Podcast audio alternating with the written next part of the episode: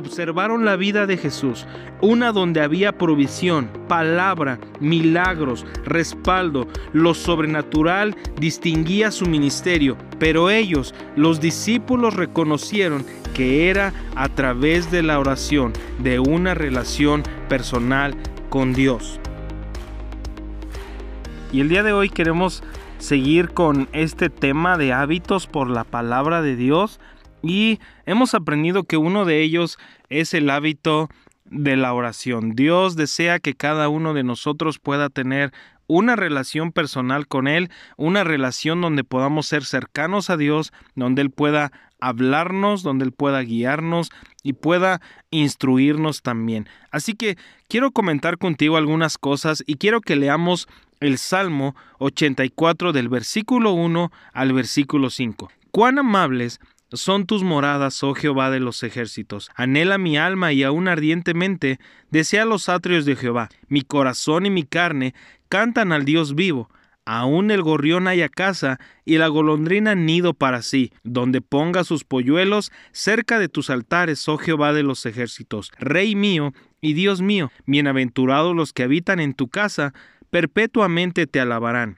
Bienaventurado el hombre que tiene en ti sus fuerzas, en cuyo corazón están tus caminos. Si investigamos un poquito, este salmo fue escrito para aquellos que estaban encargados de ministrar la alabanza a Dios. Y se nos enseñan varias cosas. Dice que el gorrión encuentra lugar para hacer casa en la presencia de Dios se nos enseña que aquellos que habitan cerca de la presencia de Dios son bienaventurados. Y sabes que la palabra bienaventurado habla de aquel que es afortunado, que es feliz, que goza de alegría, y es entonces que la oración, una relación personal con Dios, nos coloca en esa posición. Lo mejor es estar cerca de la presencia de Dios. Cuando tú y yo estamos en contacto con Dios, se enciende un fuego en nuestro corazón, un deseo cada vez mayor por estar en su presencia. Dios, su presencia, viene a ser como un hogar para cada uno de nosotros,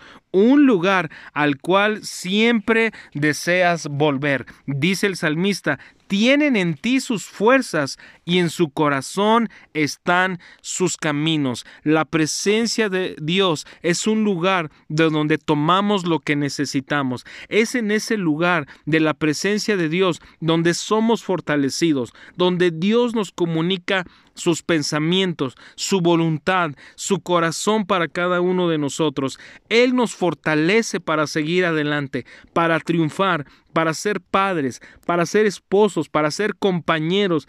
Es en esa relación que Él te habla, te dirige, te instruye.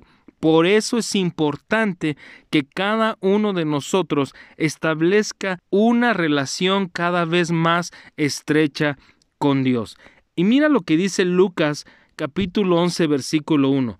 Aconteció que estaba Jesús orando en un lugar y cuando terminó, uno de sus discípulos le dijo, Señor, enséñanos a orar como también Juan enseñó a sus discípulos. Yo creo que los discípulos habían mirado la vida de Jesús, habían visto los resultados de tener una vida de oración, de tener una vida que se relaciona con el Padre y de allí surgió esa inquietud. Enséñanos a orar, porque ellos mismos querían experimentar esos resultados.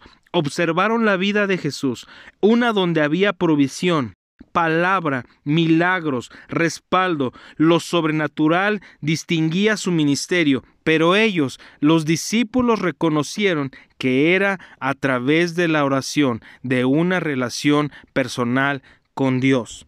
Y es entonces que Jesús les revela cosas importantes que deben ser una realidad para nosotros y que deben estar aconteciendo en nuestras vidas. En primer lugar, si sigues leyendo el contexto de estos versículos, Jesús nos enseña que Dios es nuestro Padre. Tú y yo nos podemos acercar a Dios con confianza. Así que haz de tu relación con Dios algo cotidiano, no ordinario, pero sí te puedes acercar a Él con confianza. Dios ha dejado la puerta abierta para que te acerques a Él con toda libertad. En segundo lugar, Jesús nos dice que debemos tener la intención de saber qué está haciendo Dios, qué es lo que Él está queriendo manifestar. Pidamos que Dios lo haga en nuestro contexto, porque Él quiere que nosotros operemos según su plan, según su proyecto, y si somos guiados por Él y actuamos de acuerdo a lo que hay en su corazón, la vida será mejor. Que venga el cielo a nuestras vidas. Número 3. Dios te revela su plan. Y al Dios revelarte su plan, su visión, su proyecto, su plan, ahora viene la provisión.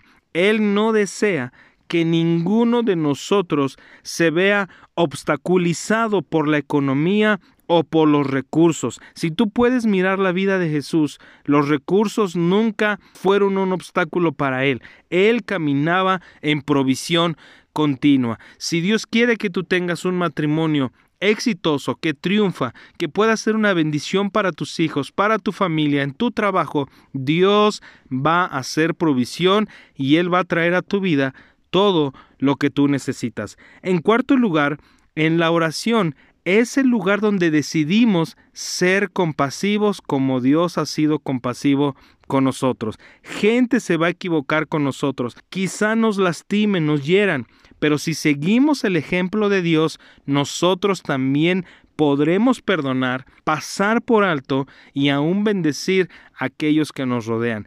No permitas que el dolor, que la tristeza, que el que otros te hayan lastimado, haga mella en tu corazón. Tú puedes convertirte en una bendición, porque gente lastimada lastima gente, gente sana sana personas. Número 5.